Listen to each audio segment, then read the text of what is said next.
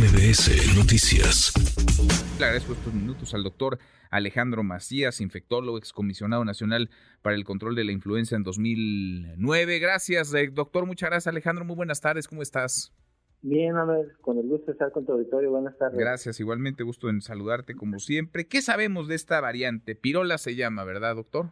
Sí, bueno, ese es un apodo, eh, porque empezó llamándose BA2.86 y luego punto .1, mm. para evitar esos que se le ponen esos apodos. Se reconoció, de hecho, en Dinamarca, el Reino Unido, Israel, desde por ahí de agosto, y pareciera no ser um, una variante muy común, pero lo que se determinó desde un es que tenía muchísimas mutaciones. Mm. Eso es lo que extrañó, era eh, había dado un gran brinco evolutivo la, la variante. Después se reconoció que eh, estaba en distintos lugares ya del mundo, aunque se había dejado de secuenciar, eso llamó la atención porque se pensó de inmediato pues, que entonces ya se había transmitido a muchos lugares sin que nos diéramos cuenta. Entró por los Estados Unidos, por el noreste y ha ido creciendo con una gran rapidez. Eh, por el lado amable, digamos, no es una variante que cause una enfermedad más grave, eh, es igual que las demás, responde bien a las vacunas, sobre todo al parecer a las vacunas actualizadas, y pero por el lado menos amable, es una, es una variante que está creciendo con una enorme rapidez y se transmite al parecer con una gran facilidad por esas mutaciones que tiene. De hecho, se está duplicando cada eh, semana en los Estados Unidos y por eso las proyecciones señalan que en los Estados Unidos va a haber muchos casos hacia enero, febrero y casi seguramente también, recuerden que nuestra epidemiología va en espejo con la de Estados Unidos. Mm. Casi seguramente tendremos el problema también en enero y febrero. Ahora, por el lado también más amable, no está causando un colapso en los hospitales de Europa y de los Estados Unidos, donde ya entró con más fuerza. Se esperaría que nosotros, que ya sabemos que no tenemos el mejor sistema de salud, pero creo que daría suficiente para lo que está ocurriendo en Europa y en los Estados Unidos, por lo cual es preocupante, sí, de hecho hoy la Organización Mundial de la Salud la designó ya como una variante de interés, pero no parece que vaya a colapsar las instituciones ni saturar las terapias intensivas. Mm. Ahora, entonces, lo que podemos hasta ahora, digamos, eh, proyectar, doctor, con lo que nos dices es enero, febrero en Estados Unidos, probablemente enero, febrero México, febrero, marzo México, pero será en los primeros meses del próximo año cuando se presenten más casos. Es una variable que se transmite eh, con mucha facilidad, que tiene a su vez variantes, que se mueve muy rápido, pero que en términos de síntomas son más leves de otra, con respecto a otras variantes. No, son iguales. No hay evidencia de que sean ni peor ni mejor. Em, al parecer las mutaciones le sirven para transmitirse mucho mejor, pero también por estudios que se han hecho en California, eh, no le sirven para escaparse de las vacunas, digamos. Al menos de las vacunas actualizadas, ya hay estudios de ciencia básica que muestran que responde bien a la inmunidad que generan las vacunas. Probablemente inclusive pudiera ser que las vacunas ancestrales aunque de eso se sabe menos, eh, pudieran evitar al menos la enfermedad grave y la muerte. Ahí el consejo sería, si puedes comprar la vacuna actualizada, pues cómprala. Pero si no, pues ponte la vacuna que te ofrezcan, porque pues debe ser mejor que nada. Claro, claro. Es decir, las vacunas que están ahora disponibles, Pfizer y Moderna, por ejemplo, al alcance de quien pueda pagar por ellas, o Sputnik V en el sector salud, esas sirven para esta, esta variable. Las vacunas actualizadas de acuerdo con la información, van a funcionar bien. Las vacunas ancestrales podemos inferir que pudieran tener alguna actividad, pero eso se sabe menos, se sabe mucho menos. Eh, yo diría, si tienes el dinero suficiente para comprar una vacuna actualizada, pues hazlo, ¿no? Pues y si no, pues la mejor vacuna es la que tienes. Es mejor que nada, pon, ponte la vacuna que te ofrezca.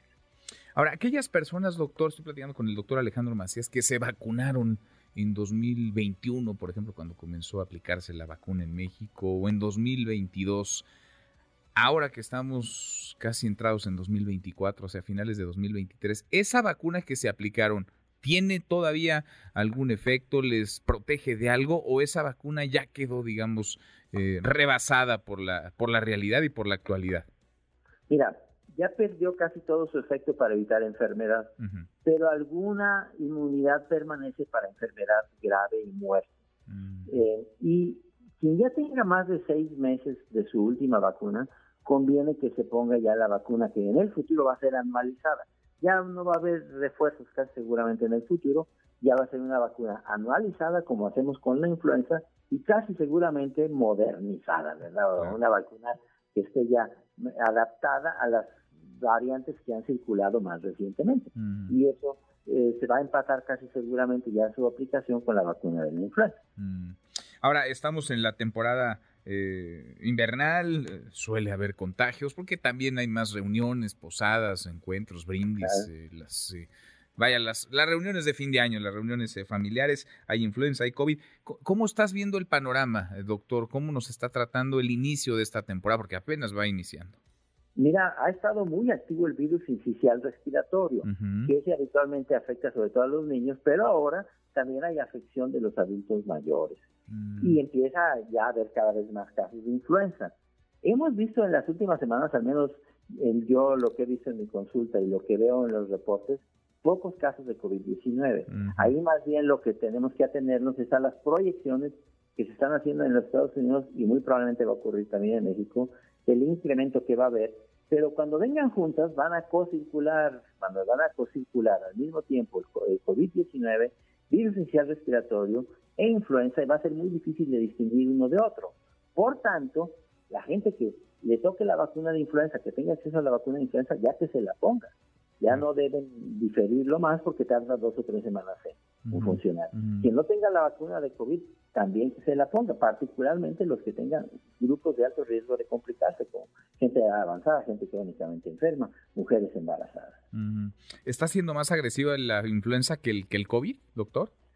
Eh, no, sigue siendo peor tener COVID que tener influenza. ¿eh?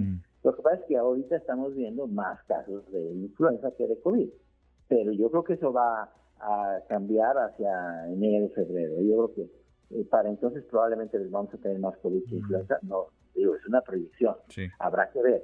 Pero es razonable pensar que así va a ocurrir con muy alta probabilidad.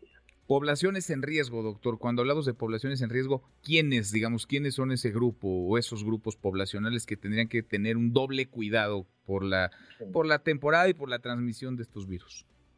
Quien tenga más de 60 años, quien tenga una enfermedad crónica como diabetes, una enfermedad debilitante, quien tenga quimioterapia por cáncer, enfermedades reumáticas, gente que esté postrada, mujeres embarazadas.